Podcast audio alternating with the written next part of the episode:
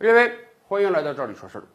过去五年，一个非常辉煌的行业，到今天我们可以说它终于偃旗息鼓了，这就是 P to P 行业。倒退几年啊，在我国可能有着上万家的 P to P，他们总共撑起了上万亿的产值。然而到今天，按照央行高官的话讲，这上万家的 P to P 呢，就留下了二十九家。而且我们还得跟大家做一个科普啊，留下这二十九家，不是说国家给你发牌照了，你可以正式从事 P to P 行业了，不是的，剩下这二十九家是应监管部门的要求进行转型了，转成什么样的呢？根据监管部门的指引啊，他们未来有可能转变成网络小贷平台，而且有一个根本性的改变是，他们不可以从老百姓那里吸钱了，他们可以使用自有资金来进行放贷。但是，一分钱都不能从老百姓那里拿，也就是说，留下这二十九家根本就不是 P to P 了，世间已无 P to P 呀。但是 P to P 是没有了，留下的却是八千亿还没有收回来的投资。现在恐怕有上百万的投资者，哎呀，心里非常难受。我过去几年投给 P to P 那些钱，有的跑路了。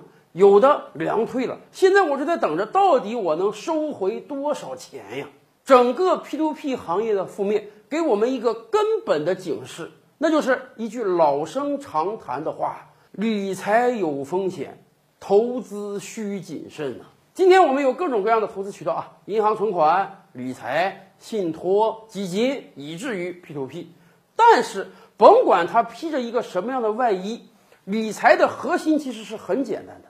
作为一个中介机构也好，作为银行也好，他左手呢以比较低的利息把钱从老百姓那儿吸上来，右手呢以比较高的利息把钱借出去，他们赚的都是利差。但是银行是大机构，有国有信用背书，所以啊，他给老百姓的利息相对是比较低的。今天一年定期也就百分之二左右。由于吸纳成本比较低，所以啊，银行放贷的利率也不是很高，哪怕放个百分之五、百分之六，银行的利差就足以让他生活了。而银行是精心选择那些啊信用比较好、还款能力强的企业进行放贷的。P to P 不一样啊，P to P 要跟银行抢市场。银行给百分之二是吧？好，我给百分之十二，我给百分之十五，我只有这样才能大把的从老百姓那里吸到钱。我吸储成本就这么高，我放贷成本得高到多少啊？我自己内部有大量员工，我也要运作啊。所以 P to P 的放贷利率动辄百分之十八、百分之二十、百分之三十。大家想想，在今天这样一个经济环境下。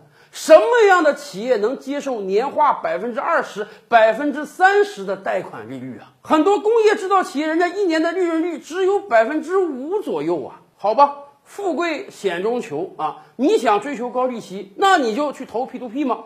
但是还有一个吊诡的事情，本来嘛，利息越高，利率越高，你的风险应当越大。然而每一家 P to P，他们都堂而皇之的跟自己的投资者讲。不要担心啊，我给你保本保息。哎呀，利息这么高，我还给你保本保息，这简直是大善人呐！这个世界上有真正的善人吗？当然没有。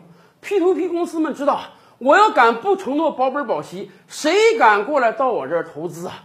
出事了怎么办？没事儿，出事了我就暗箱操作，拆东墙补西墙，一定不能让投资者知道啊！我这儿利率高，其实风险也高啊，到最终每一个 P to P 都会变成一个未爆的雷呀！这个行业从根本上就不应当存在，因为给他投资的恐怕是最无知的老百姓，而他的借贷客户恐怕是风险最高的那批人，不出事儿那才怪了呢。用了这五年时间。